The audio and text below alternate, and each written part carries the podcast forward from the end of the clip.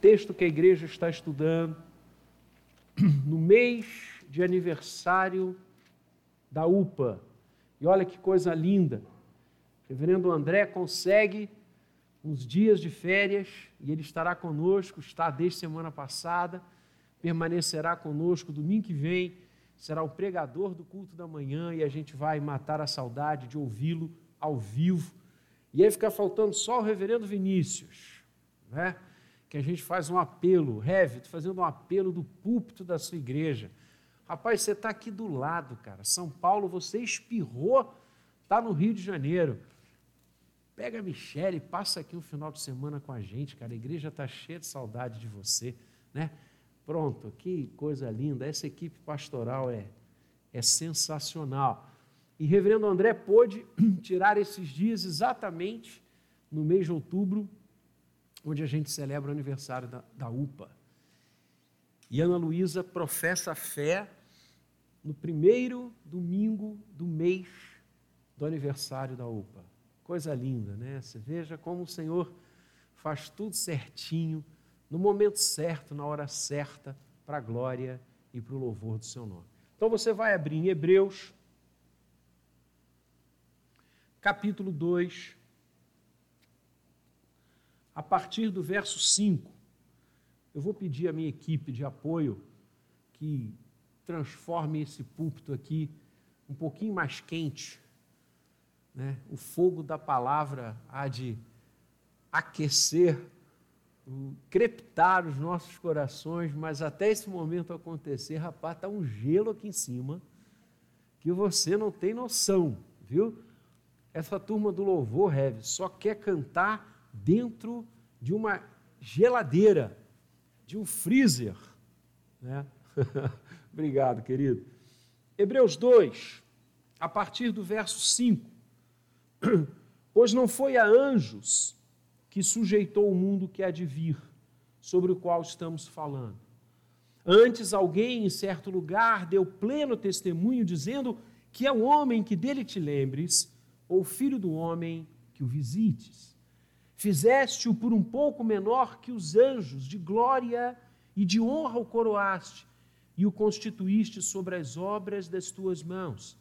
Todas as coisas sujeitaste debaixo dos seus pés. Ora, desde que lhe sujeitou todas as coisas, nada deixou fora do seu domínio. Agora, porém, ainda não vimos todas as coisas a ele sujeitas. Vemos, todavia, aquele que, por um pouco, tendo sido feito menor que os anjos, Jesus, por causa do sofrimento da morte, foi coroado de glória e de honra, para que, pela graça de Deus, provasse a morte por todo o homem. Porque convinha que aquele, por cuja causa e por quem todas as coisas existem, conduzindo muitos filhos à glória, aperfeiçoasse por meio de sofrimentos o autor da salvação deles. Pois tanto o que santifica como os que são santificados, todos vêm de um só. Por isso é que ele não se envergonha de lhe chamar irmãos, dizendo: A meus irmãos declararei o teu nome cantar-te-ei louvores no meio da congregação. E outra vez, eu porei nele a minha confiança, e ainda, eis aqui estou, eu e os filhos que Deus me deu. Visto, pois, que os filhos têm participação comum de carne e sangue, destes também ele igualmente participou, para que por sua morte destruísse aquele que tem o poder da morte, a saber, o diabo, e livrasse todos que, pelo pavor da morte, estavam sujeitos à escravidão por toda a vida. Pois ele, evidentemente, não socorre anjos, mas socorre a descendência de Abraão. Por isso mesmo convinha que em todas as coisas se tornasse semelhante aos irmãos, para ser misericordioso e fiel sumo sacerdote nas coisas referentes a Deus e para fazer propiciação pelos pecados do povo. Pois naquilo que ele mesmo sofreu, tendo sido tentado, é poderoso para socorrer os que são tentados. Que Deus abençoe a leitura da Sua palavra. Que texto! É um texto para lermos de joelhos, eu não tenho dúvida. Como, aliás, a carta aos Hebreus. Como, aliás, toda a Escritura. Não há um texto da Bíblia Sagrada que não devamos e tenhamos a vontade de ler de joelhos. Como nos ensina, como nos alimenta, como fala o nosso coração, como nos descedenta. A Igreja do Jardim tem analisado, exposto, pregado do seu púlpito essa epístola, a epístola aos Hebreus. Uma epístola, como nós já temos aprendido, onde duas coisas são absolutamente faladas o tempo inteiro: quem é Jesus e o que ele fez. Esse é o tom binário da epístola aos Hebreus. Quem é Jesus e o que ele fez? Quem é ele e qual a sua obra? Nós temos aprendido desde o capítulo 1 sobre o ser de Cristo Jesus. Ele é Deus, segunda pessoa que se fez carne e habitou entre nós. Nele reside toda a plenitude da divindade. Ele é antes de todas as coisas. Por ele criou-se o universo. Deus fala nele e em a pessoa de Jesus.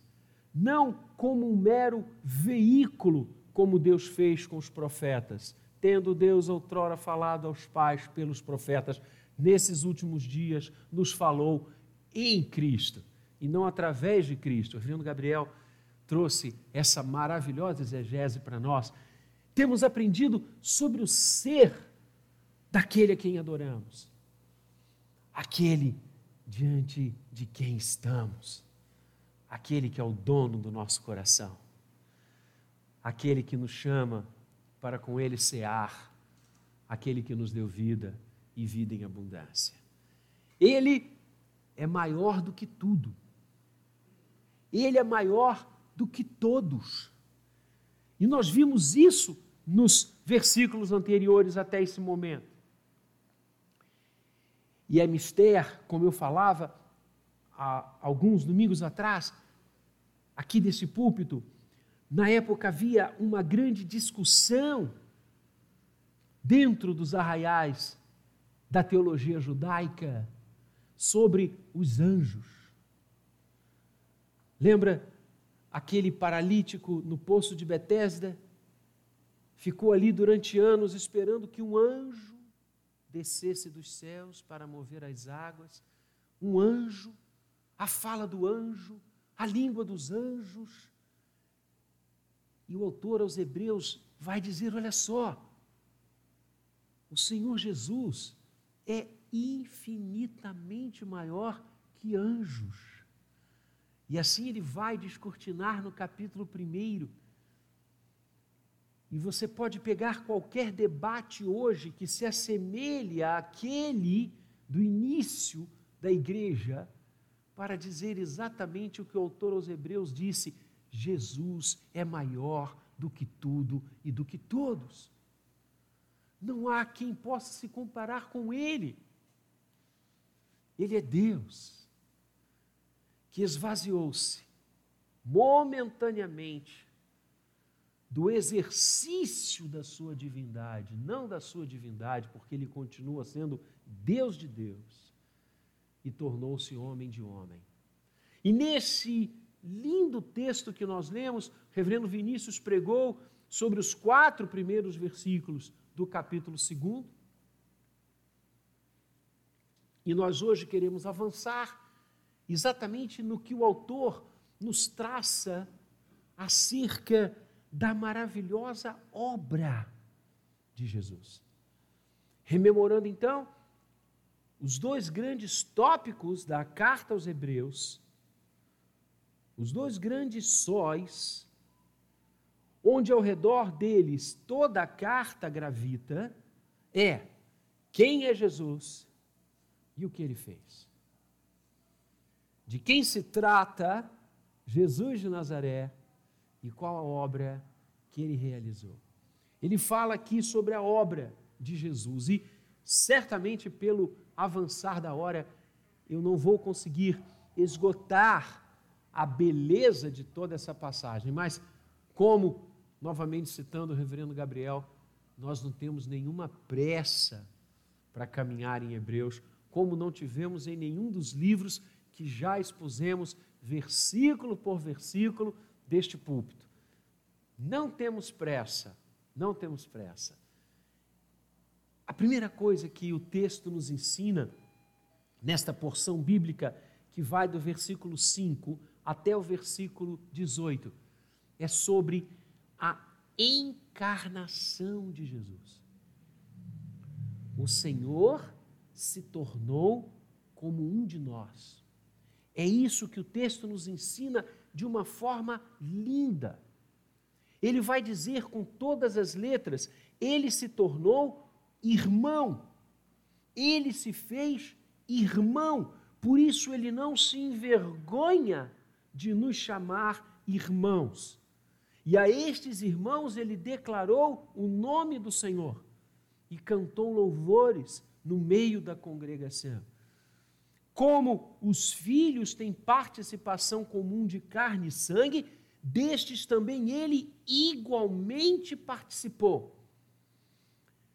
A primeira faceta da obra do Senhor Jesus é a sua encarnação. Ele se tornou homem como nós. Em vindo, porém, a plenitude dos tempos, Deus enviou seu filho, nascido de mulher, nascido sob a lei. A plenitude dos tempos, uma expressão paulina que Paulo usa algumas vezes para definir o momento preciso do querer de Deus, da ação de Deus salvífica, da ação de Deus redentiva em nosso lugar e para nós. O plano de redenção que o Senhor traçou antes da fundação do mundo, como Apocalipse nos ensina, previa o momento apcial que fora falado já por Jó, segundo a imensa maioria dos pesquisadores e dos exegetas da palavra de Deus, o livro mais antigo das Escrituras. Pois bem, Jó vai dizer: Eu sei que o meu redentor vive e que ele se levantará sobre a terra.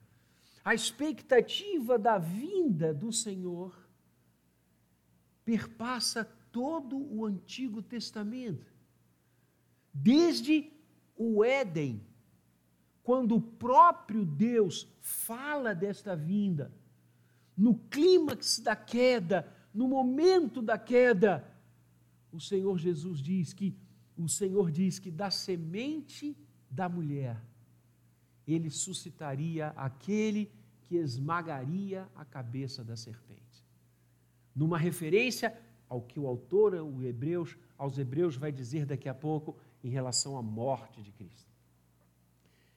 O primeiro ato da obra maravilhosa, bendita do Senhor Jesus é que ele se fez carne e habitou entre nós. O Natal fala isso. A manjedoura testifica isso. Belém da Judéia anuncia, como na voz do anjo, que hoje vos nasceu na cidade de Davi o Salvador, que é Cristo, o Senhor. Ah, queridos, você tem ideia do que é professar que os filhos têm participação comum de carne e sangue e ele igualmente participou disto, desta herança de carne e sangue? Você já parou para pensar no que significa a maravilhosa celebração que teremos daqui a poucas semanas, porque o Natal está chegando? E que pena, que pena que hoje, na vida de muitos, o Natal é uma mera ação comercial, uma ação absolutamente mercadológica. É impressionante como que o diabo turva as coisas de Deus. A reflexão do Natal sobre a maravilhosa vinda do Senhor até nós, o fato dele ter se feito homem, dele ter herdado carne e sangue, é eclipsado por vendas, por presentes, quando essa herança é da igreja. Foi a igreja, no início das celebrações natalinas, quando a igreja escolhe o dia 25 de dezembro, que começou a se presentear, sabe para quê? Não para insuflar o comércio, mas para dizer assim como ele nos deu o maior presente de todos. Eu quero presentear você com alguma coisa. Que coisa linda, mas isso se turva. E qual é o símbolo do Natal? Papai Noel. E aí vem a Páscoa. E ao invés da humanidade refletir, e esse é o segundo ponto da carta do capítulo que estamos lendo hoje, a obra da morte de Jesus, a obra da sua encarnação, se segue a obra da morte, e a Páscoa é o momento dessa reflexão. E ao invés da humanidade pensar que ele tomou sobre si os nossos pecados, que pelas suas pisaduras fomos sarados, é o coelho da Páscoa. É interessante como que o diabo turva e consegue na mente, no coração de tantos, afastar a imensa realidade da obra do Senhor. Que pena. Por isso a gente não incursiona nessas coisas. Natal para nós é a encarnação do Verbo. Páscoa para nós é a sua morte e a sua ressurreição. Amados, podemos refletir o que significa Deus ter se feito homem? A primeira coisa que vem ao nosso coração é o amor dele amor por nós. E aí você traz João 3,16 para o cenário. O versículo que Calvino dizia a síntese das Escrituras. Porque Deus amou o mundo de tal maneira que deu seu Filho, para que todo aquele que nele crê não pereça, mas tenha vida eterna. O fato do Senhor ter assumido a carne e o sangue humanos. O fato de Deus ter se feito um conosco, o Filho do Homem, título messiânico que significa exatamente a descendência humana, significa que o amor de Deus continua sendo verdadeiro. Ele nos ama, ele ama a sua criação. Ele está conosco. Ele se fez um de nós. A segunda coisa que a encarnação traz e grita e anuncia e proclama, além do amor maravilhoso, inesgotável de Deus, o fato de Cristo ter se tornado homem significa a identificação de Deus conosco. E é lindo quando o anjo anuncia que o seu nome será Emanuel, que significa Deus conosco. Ele está ao nosso lado. Ele vai com a gente. Ele se identifica com a sua criação. Não há na história religiosa do homem por mais que você estude sobre as religiões, por mais que você estude sobre todos os grandes momentos litúrgicos, culticos da humanidade, você tem uma grandeza como essa. A divindade que se esvazia, como Paulo fala em Filipenses, e assume a natureza humana de servo, e servo sofredor, como tão lindamente Isaías, que viveu 800 anos antes de Jesus, proclamou. Este é o nosso Deus. ele não é insensível ao que nós passamos, ele não está com seus ouvidos cerrados, com seus lábios fechados, com seus braços para trás, ele está conosco, ele é um conosco, ele é o Emanuel. Nossas orações têm sentido porque ele se fez um de nós. Nosso sofrimento não é purgativo, porque ele passou por ele, nos abençoa e sabe as dores que nos afligem. O Senhor pisou as nossas estradas, Ele sofreu as nossas dores, Ele chorou as nossas lágrimas, Ele se fez um conosco. Quando começamos a viver a pandemia, em março do ano passado, quando estávamos em quarentena em nossas casas, e as notícias que infelizmente ainda não cessaram, mas é fato que já começa a diminuir de forma expressiva.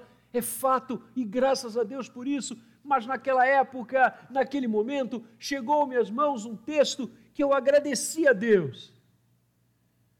E o seu autor dizia: Deus não se esqueceu da humanidade. Tenhamos certeza absoluta disso. E quando a gente olha para Jesus, quando a gente olha para aquele que herdou a carne e o sangue e se fez um de nós, nós temos absoluta certeza de que o Senhor não se esqueceu da humanidade, da obra da sua criação, porque Cristo tornou-se um conosco. Mas por que Deus se fez carne. Se a primeira obra maravilhosa e bendita do Senhor é fazer-se como um de nós, houve alguma finalidade, houve algum objetivo, houve alguma meta dele assim o fazer, ou foi apenas para mostrar que está ao nosso lado?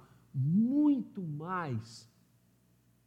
A encarnação fala-nos muito mais do que apenas a cumplicidade de Deus conosco. Fala muito mais do que a sua presença conosco. Fala muito mais da sua identificação conosco e do seu amor para conosco, porque a encarnação desdobra-se necessariamente na morte de Jesus. É o que o verso 14, entre tantos outros, fala de forma claríssima. Ele participou da carne e do sangue humanos para que, por sua morte, destruísse aquele que tem o poder da morte, a saber, o diabo, e livrasse todos que, pelo pavor da morte, estavam sujeitos à escravidão por toda a vida. Pois, evidentemente, ele não socorre anjos, mas socorre a descendência de Abraão, ou seja, a humanidade. Por isso convinha que em todas as coisas se tornasse semelhante aos irmãos. Encarnação. Para ser misericordioso e fiel sumo sacerdote nas coisas referentes a Deus e para fazer propiciação pelos pecados do povo. A segunda obra. Quem é Jesus? Qual a sua obra? o segundo tom, a segunda cor, a segunda matiz que esse texto fala sobre a obra do Senhor Jesus é a redenção do homem. A encarnação do Verbo, a redenção do homem. Ele veio para nos salvar. Como ele próprio anunciou inúmeras vezes: Eu vim para buscar e salvar o que se havia perdido. Eu vim para que tenham vida e vida em abundância. Eu vim para buscar as minhas ovelhas, as ovelhas que o meu pai me deu. Eu espontaneamente dou a minha vida por elas. Ninguém a tira de mim, eu a entrego. Na verdade, amados, a manjedoura se irmana e se ambienta com o Calvário. O que dá sentido ao nascimento é a cruz. Essa é a grande fala do Novo Testamento. O Novo Testamento, em momento algum, nos apresenta aquele que veio até nós meramente para nos ver e assistir. Mas o Novo Testamento fala daquele que veio até nós para nos salvar. A vinda do Senhor tem absolutamente tudo a ver com a redenção. A redenção, o Calvário, a morte de cruz, não foi um acidente no ministério de Cristo, não foi uma cilada que os homens maus da sua época tramaram e urdiram contra ele. O tempo inteiro o Senhor fala sobre a cruz, o Senhor fala sobre a sua morte salvífica, o Senhor fala sobre a sua entrega redentora. Ele veio para salvar. Ele veio para nos resgatar, ele veio para livrar aqueles que estavam sujeitos à escravidão por toda a vida, verso 15. Por isso ele vai dizer: Conhecereis a verdade, eu sou a verdade, e a verdade vos libertará. Por isso ele vai dizer: todo aquele que comete pecado é escravo do pecado. Mas eu sou a liberdade do pecado. Perdoados estamos teus pecados.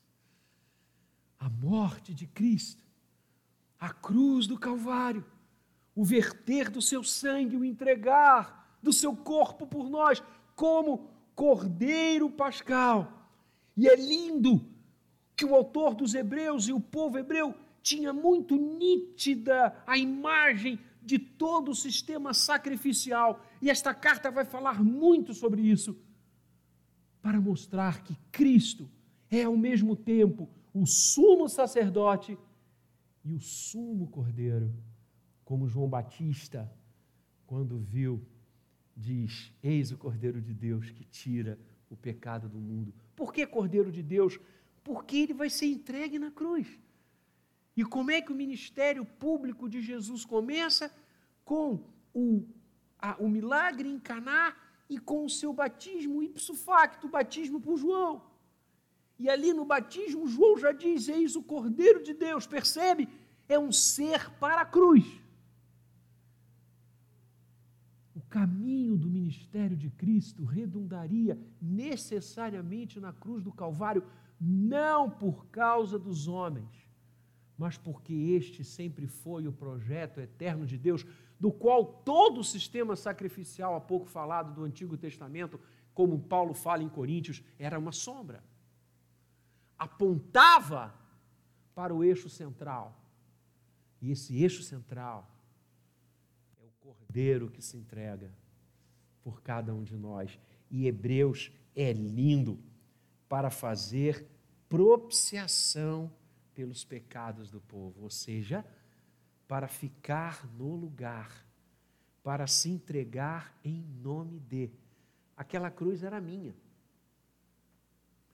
Aquela cruz era sua. Aquela cruz era de cada ser humano que rompeu, quebrou, destituído estava da glória de Deus. Mas o Senhor, Ele faz propiciação pelos nossos pecados.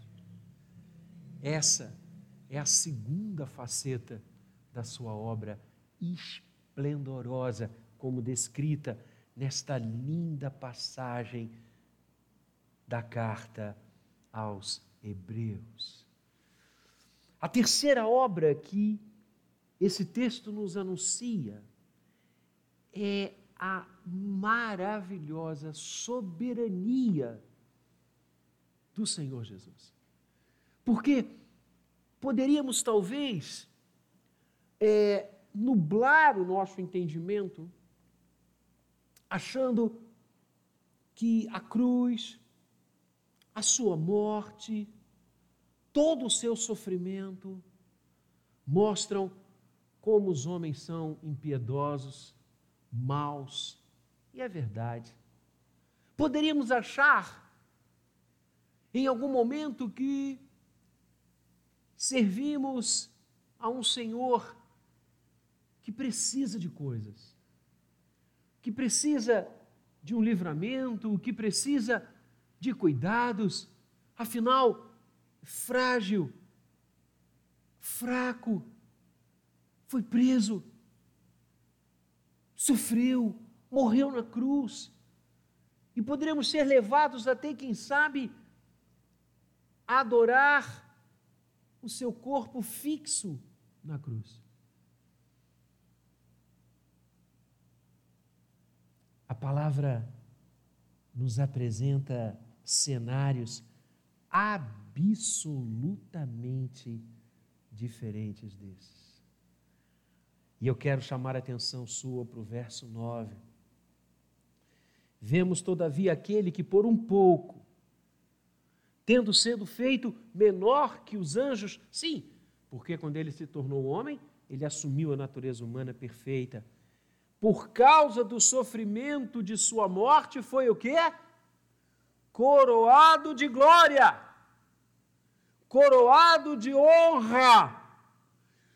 Pela graça de Deus, provou a morte por todos os homens, porque convinha que aquele por cuja causa e por quem todas as coisas existem, conduzindo muitos filhos à glória, aperfeiçoasse por meio do sofrimento o autor, com A maiúsculo, da salvação deles.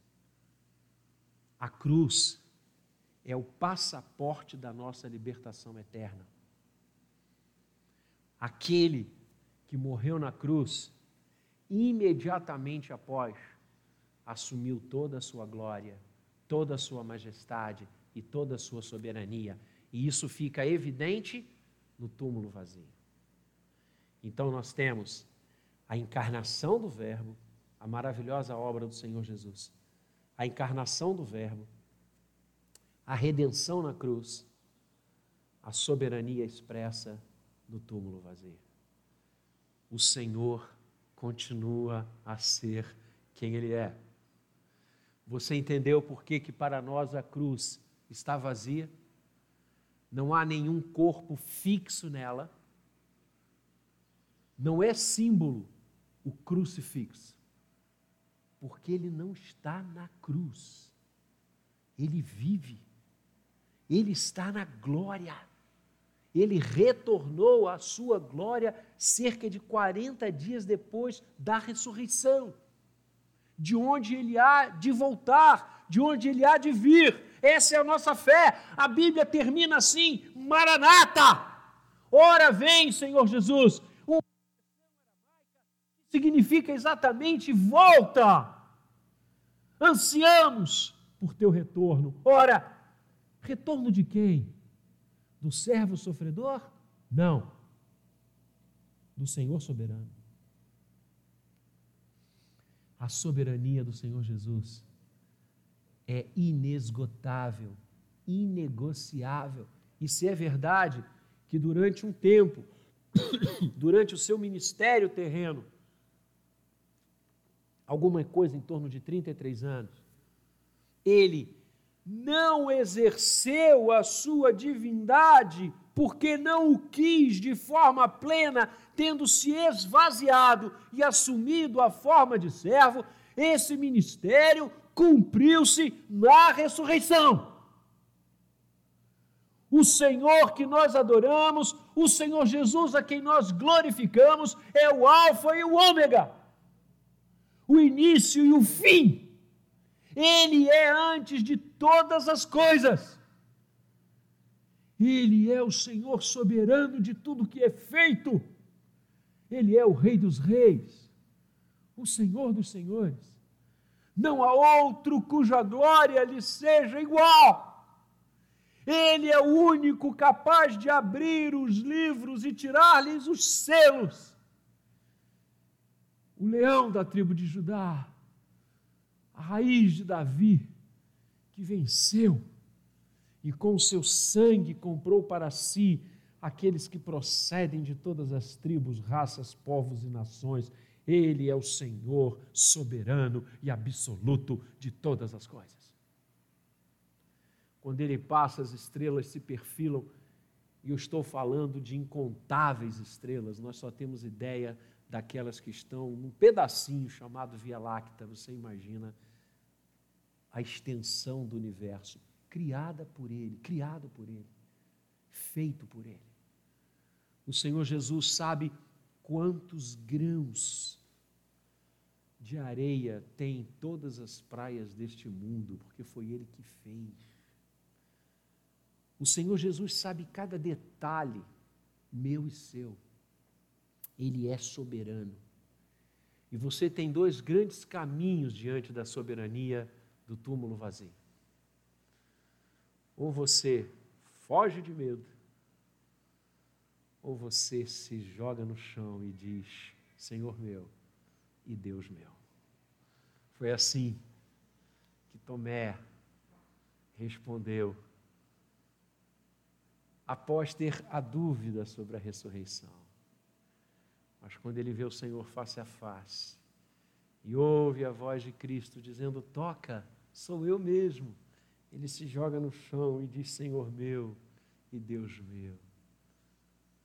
Eu oro para que essa segunda seja a sua forma de reagir à soberania do túmulo vazio. Venha para Ele. Quede-se diante dele venha fazer parte da sua grei, venha somar a sua vida e o pulsar do seu coração, as miríades e miríades que têm as suas vestes lavadas no seu sangue. Venha, venha para a sua igreja, que significa aqueles que foram chamados, é Calel, aqueles que foram convocados para adorá-lo e servi-lo. Venha, não perca mais tempo. Ele se fez carne, ele se fez um com você, ele foi à cruz por você e ele ressuscitou para mostrar que ele está aqui por você. Não se permita demorar mais, uma vida sem Deus, uma vida vazia, uma vida inócua, uma vida sem sentido, uma vida que apenas passam as datas venha viver. Porque ele disse do seu trono de graça: Eu vim para que tenham vida e a tenham em abundância.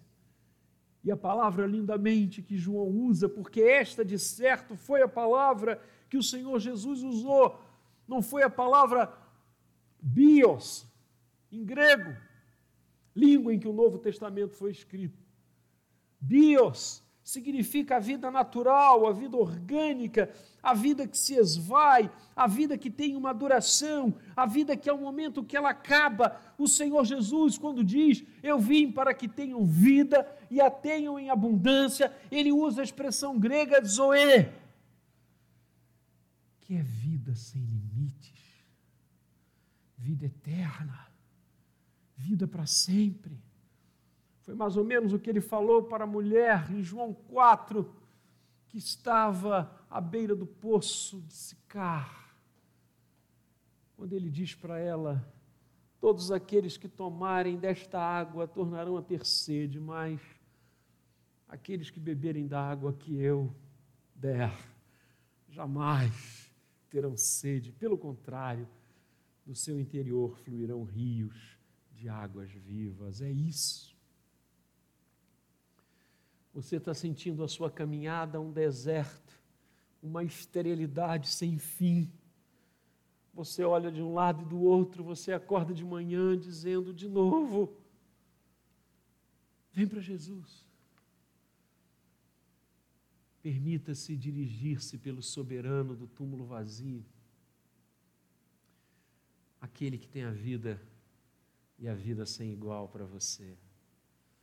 E a quarta obra eu avancei aqui e deu para chegar ao fim. A quarta obra maravilhosa que esse texto nos ensina do Senhor. Primeiro, fez-se carne, encarnação do Verbo. Segundo, a sua morte redentiva na cruz. Terceiro, a sua soberania expressa no túmulo vazio. E a quarta obra maravilhosa que o autor de Hebreus faz, lembremos quem é Jesus, qual a sua obra, é o fato de que agora, verso 18, ele nos socorre. O amoroso cuidado do Senhor Jesus.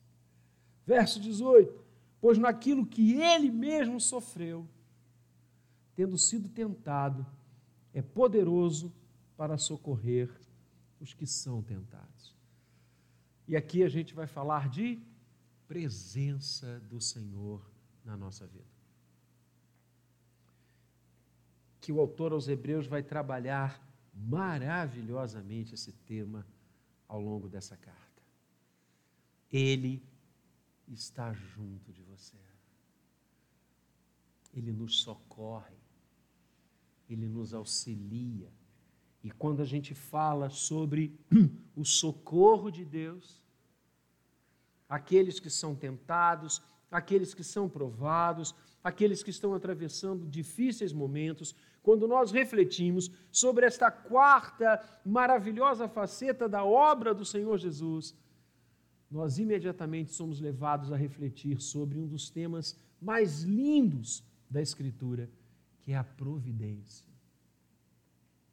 A providência de Deus, o cuidado de Deus por nós, a atenção do Senhor sobre nossas vidas, o olhar abençoador, misericordioso e renovador de Deus sobre cada um de nós.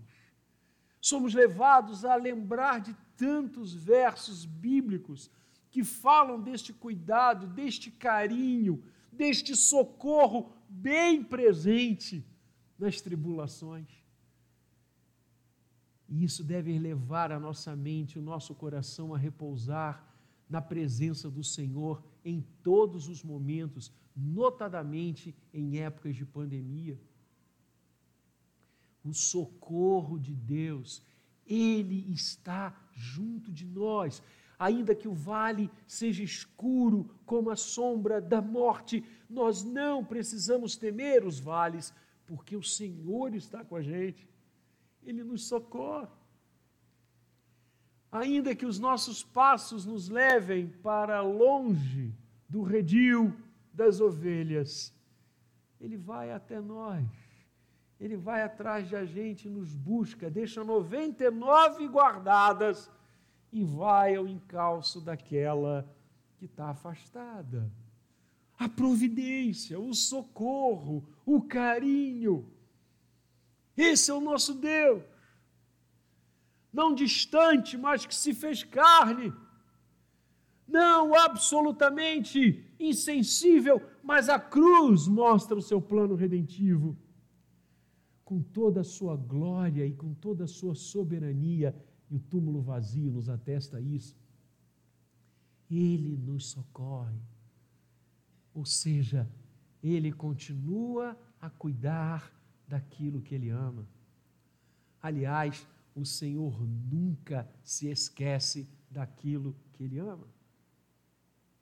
Por isso, Jesus disse, e a fala de João é espetacular: As minhas ovelhas eu as conheço pelo nome. Eu lhes dou a vida eterna. Ninguém as arrebatará das minhas mãos. Isso é socorro. Isso é carinho de Deus. É aquele que vai com a gente. É aquele que vai ao nosso lado. É aquele que nos impulsiona a marchar. E há horas que a gente não consegue marchar então ele nos impulsiona a andar.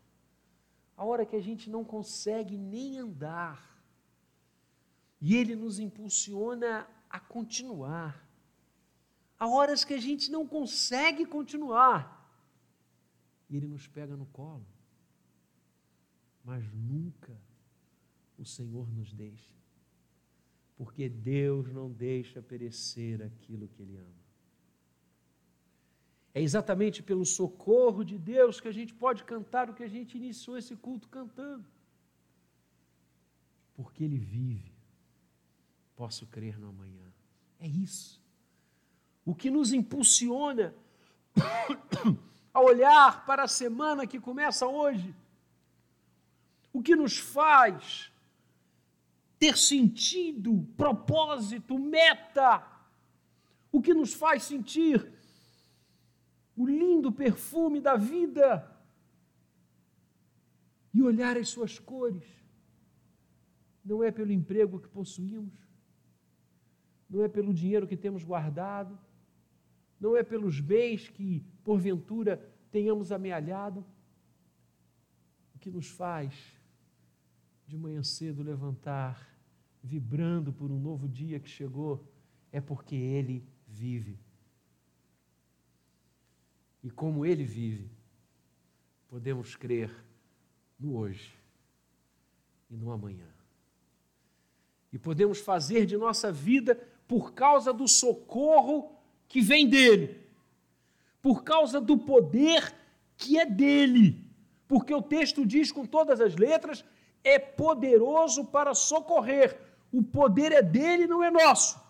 Pelo contrário, nós somos pó, absolutamente frágeis, temerosos, crianças assustadas diante da vida. O poder é do nosso Deus. Podemos avançar, porque as misericórdias dele se renovam a cada manhã. E o socorro que vem das mãos dele jamais nos deixarão. Assim, olhamos para frente, porque Ele vive e porque a Sua mão está segura na nossa e nada o fará largar. Aleluia. E nada o fará se esquecer. E nada o fará voltar os seus olhos para outra direção. Porque o seu amor que se fez um conosco, o seu amor que foi à cruz por nós, o seu amor que deixou o túmulo vazio para mostrar a sua soberania, o seu amor que nos protege e socorre, jamais terá fim. Que Deus nos abençoe e que o Senhor Jesus seja bendito desde agora e para todo sempre sua maravilhosa obra. Bendito seja o seu nome.